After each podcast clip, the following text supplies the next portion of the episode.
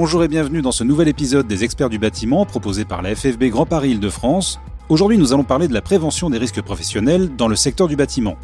Si les dispositions légales sont souvent perçues comme une contrainte, elles représentent également une opportunité pour les entreprises, notamment d'un point de vue économique.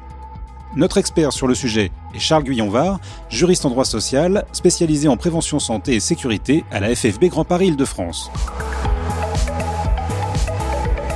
Bonjour Charles. Bonjour. Et merci d'être avec nous. Pourquoi avoir choisi de parler de prévention des risques professionnels dans cet épisode Alors on a décidé de parler de prévention parce que c'est un thème qui concerne vraiment toutes les entreprises, quelle que soit leur taille, sans exception. Chaque employeur a bien évidemment une obligation de sécurité vis-à-vis de ses salariés qui lui impose de mettre en place un ensemble de mesures pour supprimer les risques professionnels ou du moins les réduire au maximum. Ce qui fait que la prévention est souvent perçue comme une contrainte par les chefs d'entreprise Or, euh, la prévention peut vraiment permettre de tirer l'entreprise vers le haut et devenir une opportunité sociale et économique.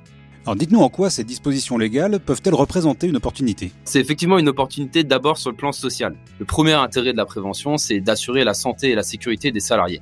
Alors Charles, je me mets un instant à la place d'un chef d'entreprise. Ça semble difficile de connaître l'ensemble des règles applicables pour prévenir les risques auxquels sont exposés ses salariés. Vous ne trouvez pas? Effectivement, hein, pas facile pour un chef d'entreprise de toutes les connaître. Cependant, on a la chance dans notre secteur de disposer d'un organisme de prévention, c'est l'OPP-BTP. OPP-BTP pour Organisme professionnel de prévention du bâtiment et des travaux publics. C'est un ensemble d'experts et de conseillers qui sont là pour accompagner les entreprises dans l'évaluation des risques professionnels et la mise en œuvre des bonnes mesures de prévention. On peut également s'appuyer sur son service de santé au travail, hein, le médecin du travail étant là également pour accompagner les entreprises sur ce sujet. On n'est donc jamais seul lorsque l'on veut faire de la prévention dans le bâtiment. On a un vrai savoir-faire, une expertise dans le secteur et on a les capacités de réduire les accidents du travail et les maladies professionnelles. Les entreprises du bâtiment disposent donc d'un véritable accompagnement pour assurer la santé et la sécurité de leurs salariés. Peut-on dire que des salariés protégés sont des salariés plus performants? Effectivement, puisque les collaborateurs sont en réalité la première richesse de l'entreprise. C'est ce qu'on appelle le capital humain.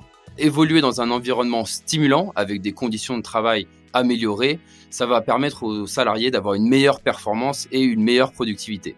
La prévention, c'est donc un levier majeur de ce qu'on appelle la RSE, donc la responsabilité sociétale de l'entreprise. Il faut vraiment intégrer la prévention dans la politique générale de l'entreprise, ce qui va permettre à terme de fidéliser les salariés, de conserver les compétences en interne et donc de manière plus générale d'améliorer la sinistralité du secteur qui, on le sait aujourd'hui, joue bien sûr sur l'attractivité de nos métiers et donc les difficultés de recrutement des entreprises. Agir en prévention, c'est donc agir pour ses salariés, pour son entreprise et également pour la profession. Charles, vous disiez que la prévention peut représenter une opportunité économique pour l'entreprise. Dans quelle mesure? On va s'intéresser ici à l'aspect économique de la prévention. Il faut vraiment voir la prévention comme un véritable investissement pour l'entreprise sur le court, le moyen et le long terme. Bien sûr, il s'agit d'assurer la protection des salariés en premier lieu, mais une bonne démarche de prévention va également permettre de réduire les coûts qui sont inhérents aux absences et d'améliorer la performance générale de l'entreprise. Pouvez-vous justement nous détailler la nature des coûts que supportent les entreprises? Alors il faut en fait s'intéresser à toutes les conséquences financières des absences qui auraient pu être évitées par la mise en œuvre de mesures préventives.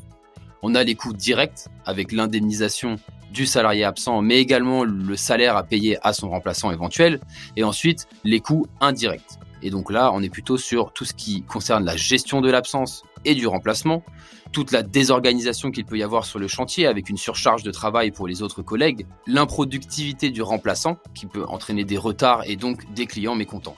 Et ces coûts directs et indirects sont bien sûr cumulatifs et vont s'appliquer à chaque absence. Trop souvent perçu comme une charge un peu classique euh, pour l'entreprise, en fait une démarche de prévention va permettre de supprimer en partie ces coûts nous avons vu que la prévention permettait de réduire l'absentéisme et de réduire les coûts supportés par l'entreprise. En quoi la prévention représente-t-elle aussi une opportunité pour améliorer la performance de son entreprise? On a de nombreuses études aujourd'hui qui montrent que les actions de prévention ont vraiment un impact positif sur la performance de l'entreprise. On va investir dans du matériel ou dans une machine, mettre en place de nouveaux modes opératoires ou encore former son personnel à la prévention des analyses détaillées sur des situations vraiment concrètes euh, permettent de mettre en évidence un retour sur investissement qui est vraiment important. Ça s'explique surtout par une hausse de la productivité de l'entreprise et une amélioration de l'organisation sur les chantiers. Il apparaît que la prévention donc a des vertus économiques. A-t-on une idée des retours sur investissement?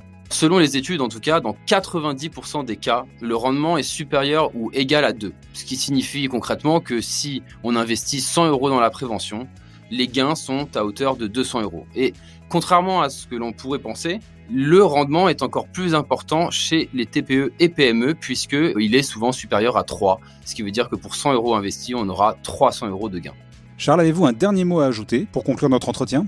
Bien évidemment, les experts de la FFB Grand Paris Île-de-France se tiennent à votre disposition hein, pour vous accompagner et vous aider dans la gestion de votre entreprise, notamment en matière de prévention.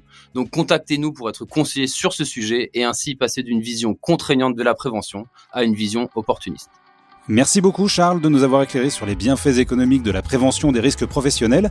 C'est la fin de cet épisode des experts du bâtiment. Merci d'être fidèle à ce rendez-vous que vous retrouvez sur toutes les plateformes d'écoute de podcasts comme Deezer, Spotify ou Apple Podcasts. Abonnez-vous gratuitement pour ne manquer aucun numéro et si l'émission vous plaît, parlez-en autour de vous. Je vous donne rendez-vous le mois prochain pour un nouvel épisode des experts du bâtiment.